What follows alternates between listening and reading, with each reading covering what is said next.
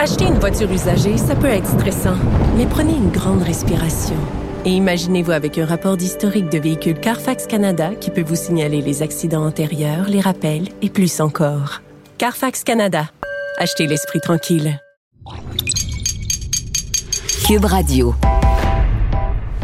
Il connaît tous les dessous de la politique. Chef du bureau d'enquête de l'Assemblée nationale. Antoine Robitaille. Là-haut sur la colline. Là-haut sur la colline. Cube Radio. Bon mercredi à tous. Aujourd'hui à l'émission, en prêtant serment à la reine en 2018, Sol Zanetti, alors nouveau député de Québec solidaire, avait fait sourciller bien du monde puisqu'il avait dit s'être senti souillé à jamais. Cohérent, mardi, euh, M. Zanetti a proposé en commission d'en finir avec ce serment dans un débat autour du projet de loi visant à limiter les conséquences sur notre régime politique du décès à venir d'Élisabeth II.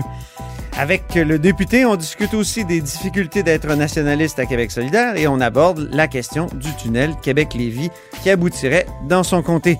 Mais d'abord, mais d'abord, l'an prochain, une nouvelle statue sera installée derrière le Parlement à Québec. Antoine Robitaille. Il décortique les grands discours pour nous faire comprendre les politiques.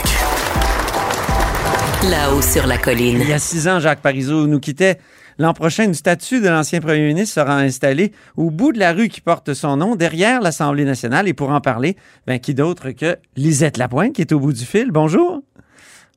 Bonjour, M. Robitaille. Alors, Madame Lapointe, euh, vous êtes la deuxième épouse de Jacques Parizeau, première dame aussi, dans le temps, et ancienne députée de Crémazie aussi, de 2007 à 2012. Vous avez fait de la politique, vous aussi.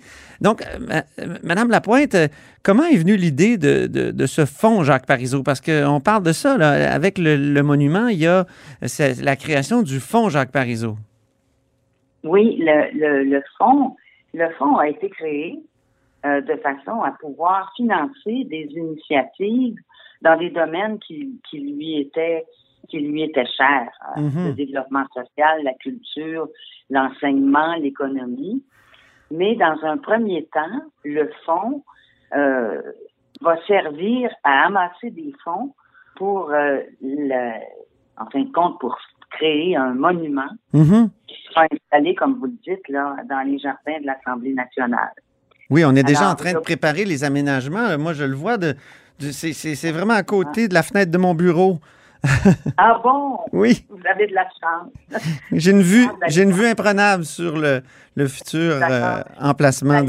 ce sont les, les- les étudiants de l'Université Laval, en, en collaboration avec euh, les architectes de la Commission de la capitale nationale, Oui. qui ont, euh, qui ont euh, pensé, qui ont conçu là, ces aménagements.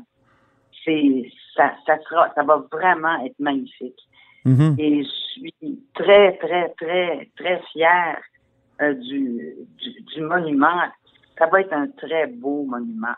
Dites-moi, Et- quelle, quelle pose va prendre Jacques Parizeau euh, sur ce monument? Euh, Est-ce que, et est-ce que ce sera le Jacques Parizeau euh, ministre des Finances, euh, premier ministre? Ce sera le Jacques Parizeau de quelle époque? C'est- un peu toutes les époques, mais en fait, c'est un monument hommage au premier ministre Jacques Parizeau. Alors, c'est surtout là, euh, euh, disons, euh, on, on le personnifie Oui. à l'âge qu'il avait euh, au moment où il était pre- premier ministre OK. et, et une position debout. mais je, crois- je pense que les artistes veulent veulent être capables de- de- de- d'exprimer la vision qu'il avait, euh, la force qu'il avait aussi, Oui. le rêve qu'il avait. Alors, je ne sais pas comment tout ça euh, va se concrétiser, mais j'ai beaucoup confiance. Euh, on, on a euh, sélectionné, c'était un concours sur invitation Oui. qui a été piloté par John Porter, qui, qui est muséologue que tout le monde connaît, à Québec, Mhm. bien sûr, parce qu'il était au Musée national. Alors, c'est M. Jules Lassalle et euh, Mme Annick Bourgeot qui ont déjà réalisé de très belles œuvres, dont euh, le monument des femmes devant l'Assemblée nationale. Ça, c'est Jules Lassalle, oui. Oui, qui est vraiment magnifique. Et Alors, Jules Lassalle donc- a fait le Bourassa aussi, qui est devant, Oui, oui. devant l'Assemblée. Oui, Tout à fait. Alors Tout qu'Annick. Bourgeot a fait le Le Sage, qui est près de la bibliothèque. Ouais. Et là, ils- et là, ils le font ensemble. C'est vraiment le tandem, Mhm. euh, la salle Bourgeot, qui fait le, le monument. Et l'emplacement, ça a été compliqué, d'après ce que j'ai compris, de, de- de choisir, parce qu'il y, a- Ben, y y a eu sept euh, endroits possibles. Ben, c'est- C'est-à-dire que ça, c'était au tout début. On s'était adressé à la commission en 2015, à la commission de la capitale. Là, c'était Madame Mercure qui était là. Elle était euh, très enthousiaste et nous disait que on pouvait espérer euh, que ce soit euh, réalité euh, au moment du cinquième anniversaire de son décès. Mais par la suite, euh, disons que euh, il semblait y avoir un projet entre la Commission et l'Assemblée nationale pour qu'il y ait une façon d'honorer tous les anciens premiers ministres. Alors, on nous avait demandé d'attendre une année Mhm. et de revenir ensuite. Alors, c'est ce que nous avons fait. Et là, il y avait une nouvelle euh, direction euh, qui était Madame Marie-Claire Ouellette. Alors, on, on a un peu tout recommencé. Et je vous dirais là que si on n'avait pas eu Michel Bonsin et les deux derniers présidents de l'Assemblée nationale, euh, ça aurait été beaucoup plus long. Ce qui a, Mhm. ce qui a fait tout débloquer, c'est que Monsieur, Monsieur euh, Paradis a consulté tous les partis euh, présents à l'Assemblée nationale pour leur demander si le site choisi, là, à- au bout de la rue Jacques Parizeau, et que le délai, euh, donc le monument sera inauguré vraisemblablement sept ans après, après son, son décès, Mhm. si ça convenait à tout le monde et, et tous les partis se sont dit d'accord. Alors c'est comme ça que euh, je vous dirais aussi grâce à la directrice de cabinet euh, du président, là, les choses se sont mises en place parce que c'est très compliqué. euh, c'est très compliqué. Il y, a, il y a le ministère de la Culture, Oui, oui. il y a l'Assemblée nationale et il y a la Commission de la capitale nationale. Ensuite, il y a le fonds. Puis Oui. Ensuite, il y a la famille. Alors, Ben oui. c'est ça. Mais là, tout le monde s'entend pour une campagne de sociofinancement. Combien vous, vous voulez ramasser? L'objectif est 200 000 Mhm. On a déjà euh, des fonds qui ont été euh, amassés. Bien entendu, la famille, les proches ont contribué et contribuent, euh, vont continuer à contribuer. Mais je suis sûre que mon mari aurait souhaité que ce soit un projet euh, qui touche le plus grand nombre de, personnes possible. Comme ça a toujours été un peu sa vision euh, du financement, un financement populaire. Alors, puis je sais qu'il y a de nombreuses personnes qui lui vouent une affection, une grande admiration et qui seraient seront heureux, je pense, d'ajouter leur petite pierre là, à ce beau projet. Alors, c'est de cette façon-là que on souhaite euh, amasser le montant nécessaire à la réalisation du monument. Mhm. Et euh, les gens peuvent euh, cons- consulter le, le site web qui a été lancé hier, qui s'appelle www.fondsjacquesparizeau.québec. Mhm.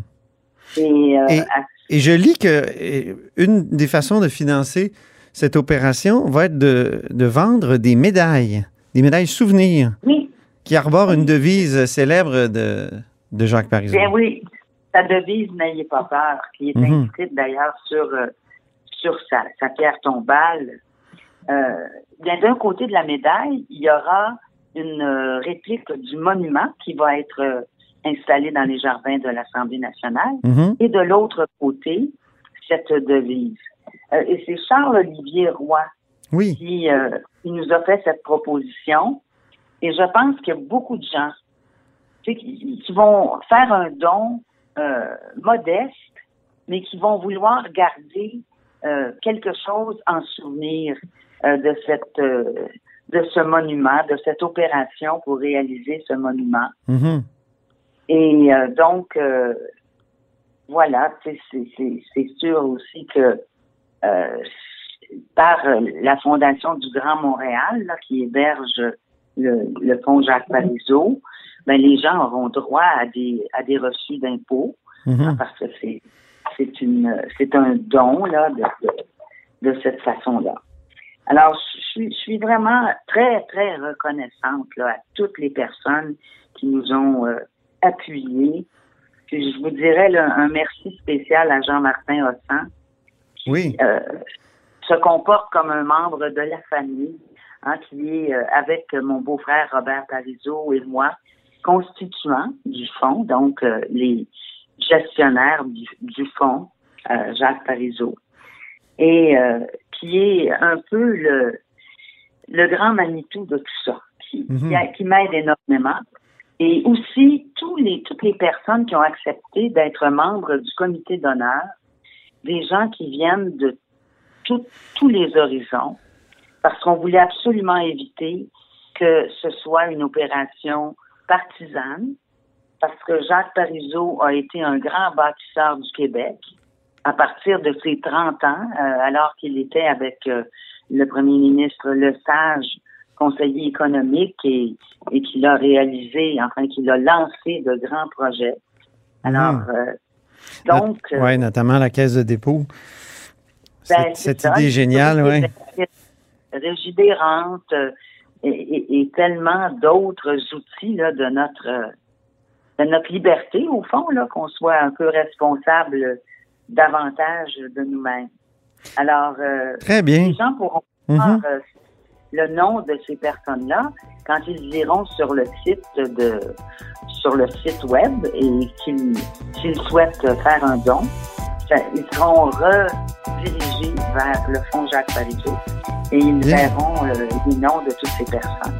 Ben, merci infiniment, Lisette Lapointe, de nous avoir parlé de ce beau projet. Robitaille, je Mhm. vous souhaite une bonne continuation et merci. C'est gentil. Merci à vous. Au revoir. Au revoir.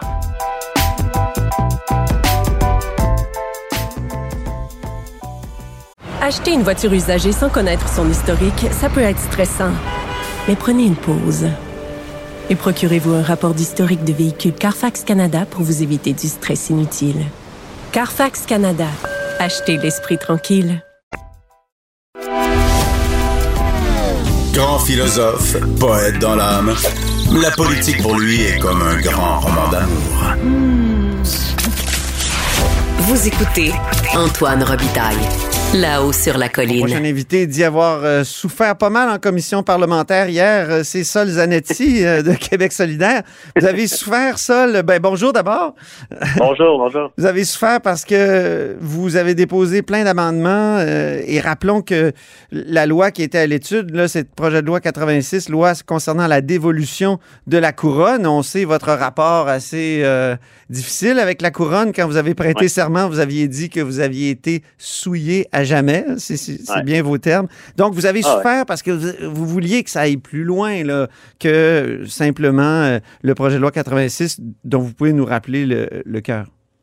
Oui, ben, le cœur du projet de loi 86, c'est quand la souveraine, Élisabeth II, va abdiquer ou encore décéder. Donc, quand il va y avoir un passage de pouvoir, un passage, une dévolution de la couronne.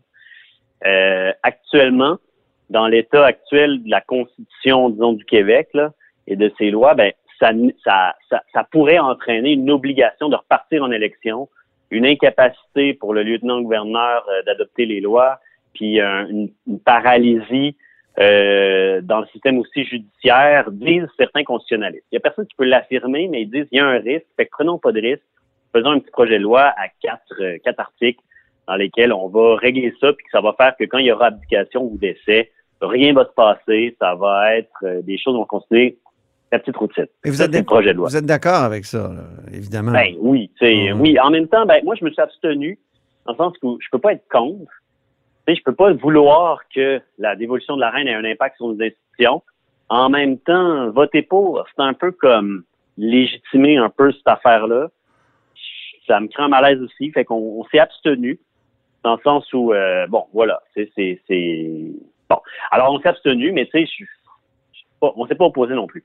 Moi, je Mais là, vous, vous auriez voulu, qu'on aille plus loin, qu'on abolisse, par Ça. exemple, le serment à la reine. Exactement, parce que dans le projet de loi, il y a un article qui dit à la dévolution de la couronne, les euh, les députés ne seront pas obligés de reprêter serment au nouveau souverain. Là, ça va comme juste être un serment transférable dans le fond. Puis s'ils se font réélire, ben, ils reprêteront serment à nouveau. Mais moi, je me suis dit, c'est une occasion euh, d'insérer là quelque chose qui abolirait l'obligation de prêter serment à la reine en toutes circonstances et à jamais.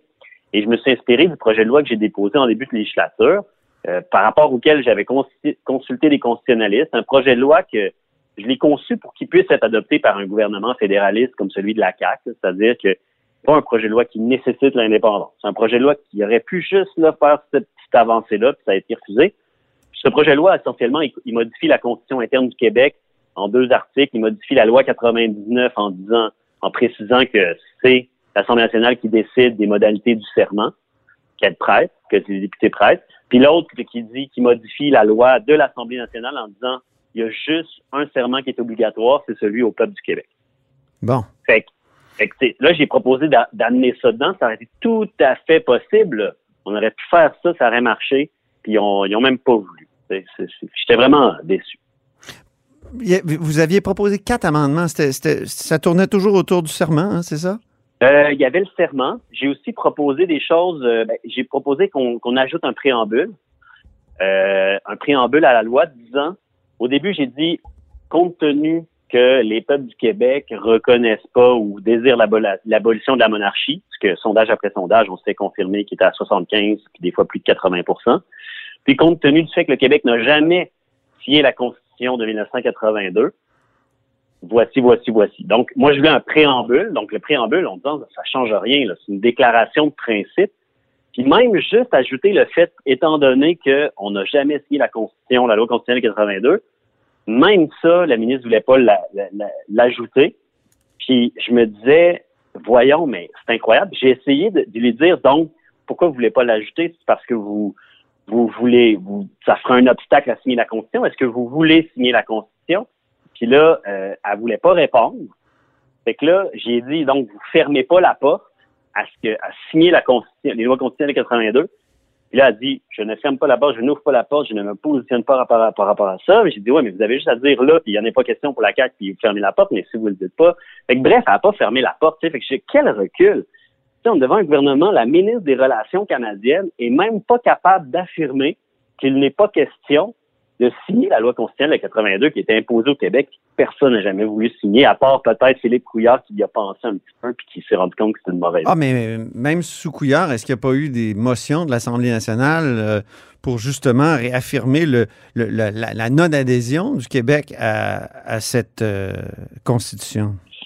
Ben, vous vous en souvenez plus que moi, là, j'ai, vu que je n'étais pas à ben l'Assemblée nationale, je t'avoue qu'on ne suit pas l'émotion si, si fort, là, mm-hmm. mais euh, mais c'est ça. Donc, j'étais comme, voyons donc, c'est quoi cette affaire-là? C'est quoi ce nationalisme de, d'apparat? Qui, qui, qui est même pas capable de dire ça? Je dis, quel recul? On n'est même pas capable de prendre le risque comme si c'était un risque de dire on signera jamais ça. Mhm. Vous dites nationaliste d'apparat. Euh, nationaliste d'apparat, euh, c'est rare qu'on entend quelqu'un chez Québec solidaire se proclamer nationaliste. Ça, mm. ça, semble être un mauvais mot même dans votre parti. Et je me souviens que vous avez célébré la mémoire d'un grand nationaliste, Jacques Parizeau, et qu'on vous l'a reproché au sein même de votre parti. Euh, non, vous êtes-vous... Euh, pardon?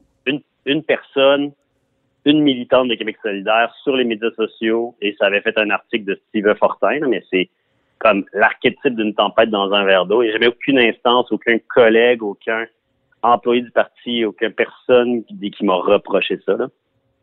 Mais quand même, le, on, sait toute la, querelle qu'il y a eu au sein de votre parti entre le collectif antiracisme et, euh, décolonisation qui voit le nationalisme québécois d'un mauvais œil.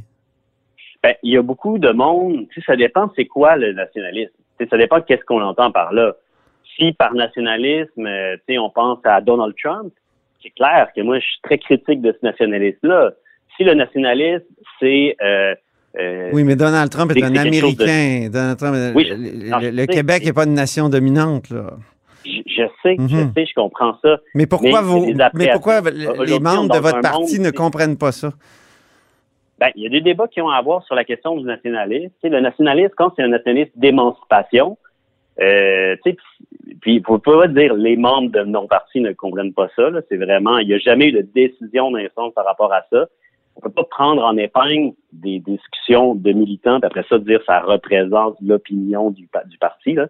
Par contre, euh, est-ce que dans la gauche, il y a des questions sur le nationalisme, bien sûr, puis c'est euh, c'est tout à fait justifié, dans le sens qu'il y a toutes sortes de nationalistes. Il y a les nationalistes d'émancipation euh, sud-américains, euh, qui, qui euh, dont, tu sais, par rapport euh, à laquelle que la gauche trouve tout à fait légitime, par exemple. Mhm. Puis il y a des nationalismes qui mènent à la première à la deuxième guerre mondiale, qui sont des nationalismes complètement absurdes, tu sais, où est-ce qu'on on dresse les peuples les uns contre les autres, euh, puis où ça n'a pas de bon sens. Puis, tu sais, mais clairement, euh, l'idée de dire il y a une solidarité euh, du peuple québécois par rapport à lui-même, mais aussi des peuples du Québec, Mhm. dans le sens où on parle des autochtones aussi. C'est un nationaliste d'émancipation, un nationaliste qui, euh, qui est de gauche, un nationaliste qui est, euh, qui, qui, qui est juste universel et, et humain. Puis c'est, quelque chose qui, ce, ce sentiment de collectivité-là, c'est essentiel pour faire des projets communs. Oui, oui, Ah. ben oui. C'est un peu ça. Anna Arendt parlait de la nécessité d'un monde commun. Et c'est peut-être ça, le nationalisme, euh, comment dire, euh, convenable. Euh, mais Ouais, mais revenons c'est à... pas d'étiquette. C'est, c'est- moi, c'est- pour moi, ces affaires-là, parce que souvent, dans le fond, les idées qui sont derrière, l'idée d'une solidarité, Mhm. Euh, tu sais, le monde adulte sont d'accord avec ça, mais bon, ça, c'est une de ces étiquettes. C'est correct. Ça fait partie de la politique.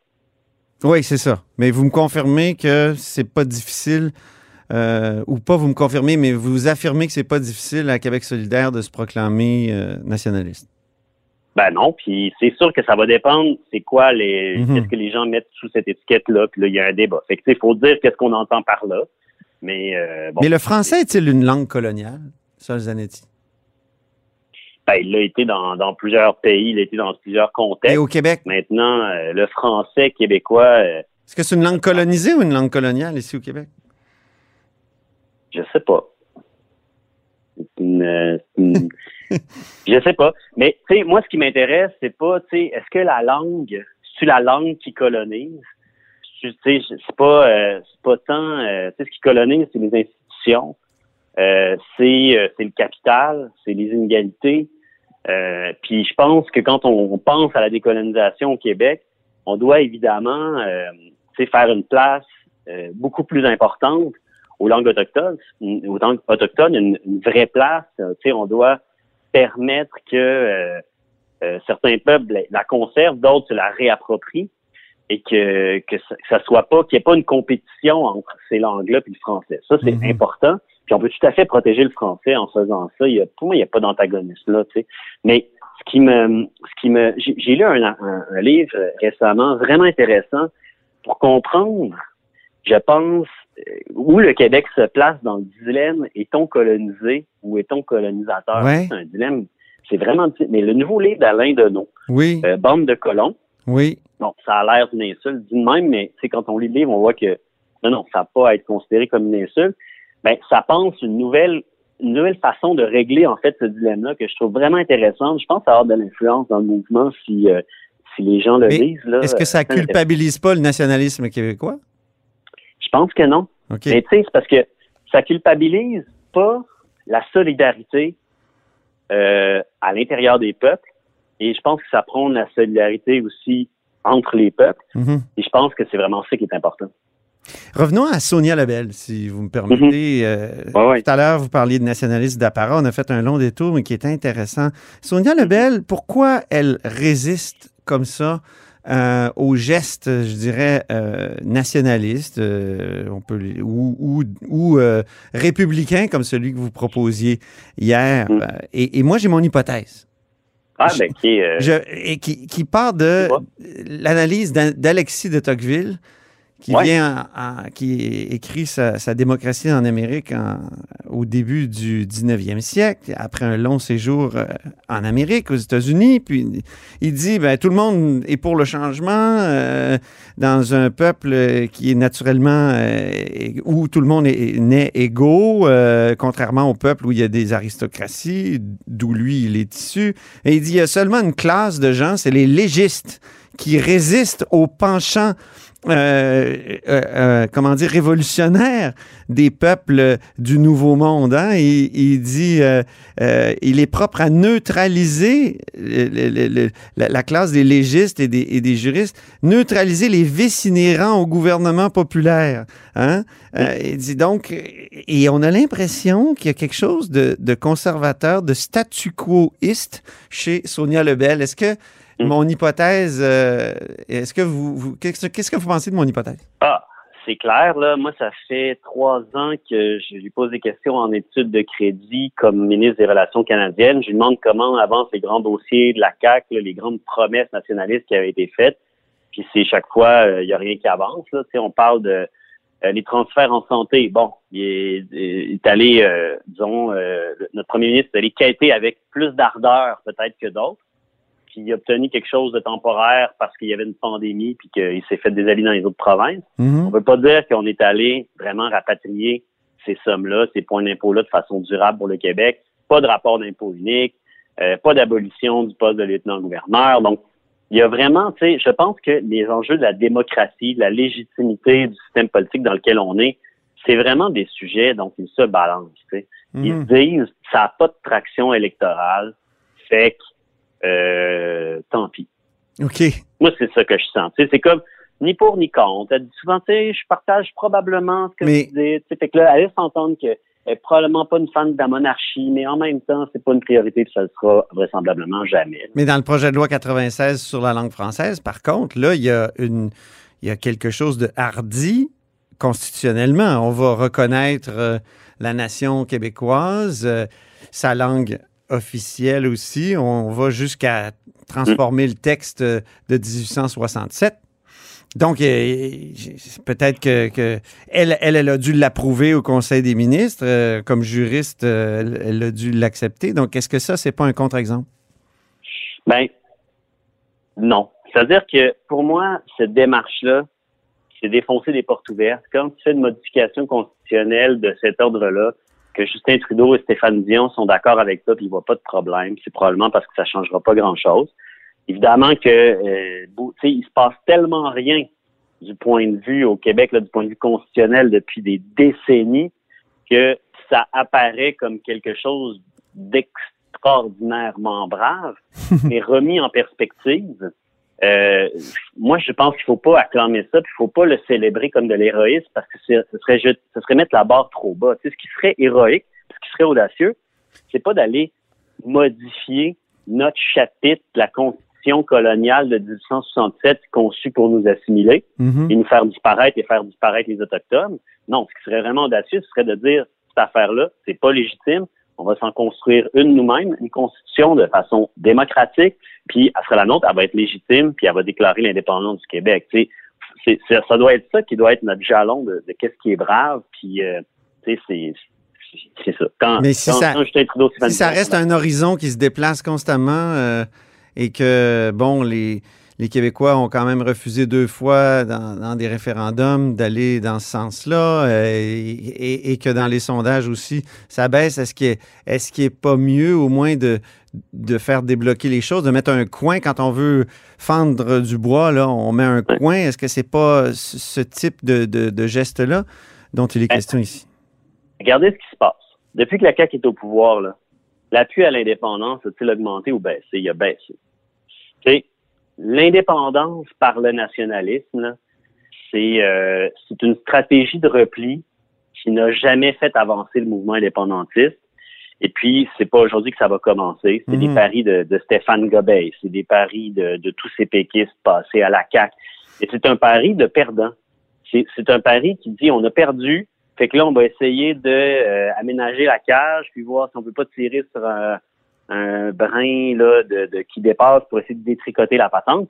Mais, euh, mais ça marche pas. Puis au pire, ce que, ce que ça fait, c'est que ça, ça, ça nourrit le sentiment qu'on n'a pas besoin de sortir de cette cage-là parce que on est quand même capable de l'aménager, puis oh, on est quand même capable de se faire respecter à l'intérieur. Fait que pour moi, c'est vraiment contre-productif. Puis la, la voie vraiment pour dire on déclenche quelque chose de solide, on, on, on remonte l'appui à l'indépendance, ben, ça passe aussi par une conscientisation du fait que on est dans un système qui est illégitime, puis ça passe par des gestes qui sont en rupture avec la, le cadre canadien, pas qu'ils vont quasiment y donner de la légitimité en allant écrire des, ajouter des phrases dedans. En terminant, vous êtes député de Jean Lesage. Le- L'arrivée du tunnel, l'entrée ou la sortie du Ah, tunnel ouais. serait probablement à Exposité, le fameux tunnel Québec-Lévis que le gouvernement de la CAQ veut construire. Euh, Est-ce que vous craignez que les gens de votre circonscription appuient cette, ce tunnel-là? Est-ce que, parce qu'on on, sait que là, c'est 60% je pense, d'appui dans un sondage qui est paru ce matin. Est-ce que vous craignez que pour, pour votre siège? Non, euh, je vous dirais que euh, quand on parle, le sondage que j'ai vu, d'abord, on n'a pas vu les détails. Mhm. Puis C'est vraiment les données qui ont été trans, euh, qui, ont, qui ont percé jusqu'ici, c'est vraiment du, du- elles sont savamment sélectionnées pour donner une certaine image, mais c'est parce qu'ils ont ils ont consulté la grande région de Québec, incluant Lévis et Bellechasse. OK. Alors, euh, ils n'ont pas consulté le, la ville de Québec uniquement sur la rive nord.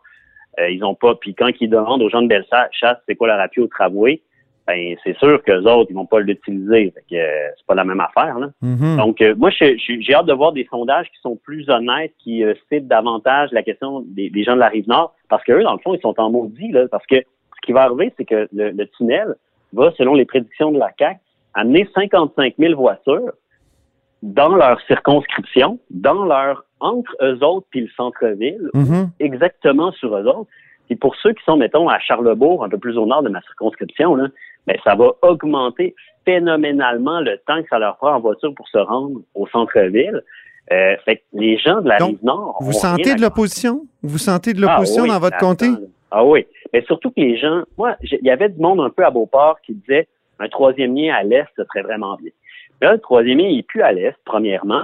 Et puis, les gens disaient, si ça coûte 4 milliards, tu sais, parce que Kerr, il disait ça dans le temps, plus que 4 milliards, ce serait une catastrophe, ça aurait aucun bon, ça serait inadmissible.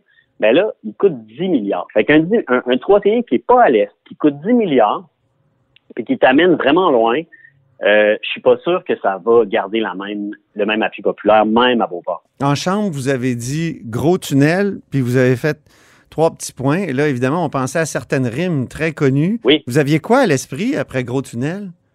Petite vision. Ah, Parce que dans un tunnel, hein, c'est la vision en tunnel. Cherchais là, une rime, regarde dans- Oui. On connaît grosse corvette. Oui, oui, c'est ça. Ben, c'est effectivement. Mais dans ce cas-ci, c'est vraiment une petite vision parce que quand on regarde dans un tunnel, là, on voit ça rétrécit énormément le champ de vision. OK. Et je trouve que la CAC a exactement ce syndrome-là avec l'affaire du tunnel. Euh, ils disent qu'ils voient dans l'avenir, mais dans la réalité, ils, ils voient pas la question des changements climatiques. Ils voient pas, ils nient le phénomène d'étalement urbain que ça va créer, puis le fait que c'est une catastrophe environnementale, puis qu'il y a d'autres solutions pour la congestion interville. Ça s'appelle le transport en commun. Merci beaucoup, Sol Zanetti, pour cette conversation. Donc, député de Jean Lesage de Québec solidaire. Au plaisir. Merci, au revoir. Salut. Et c'est tout pour La Haut sur la Colline en ce mercredi. Merci d'avoir été des nôtres. N'hésitez surtout pas à diffuser vos segments préférés sur vos réseaux. Et je vous dis à demain.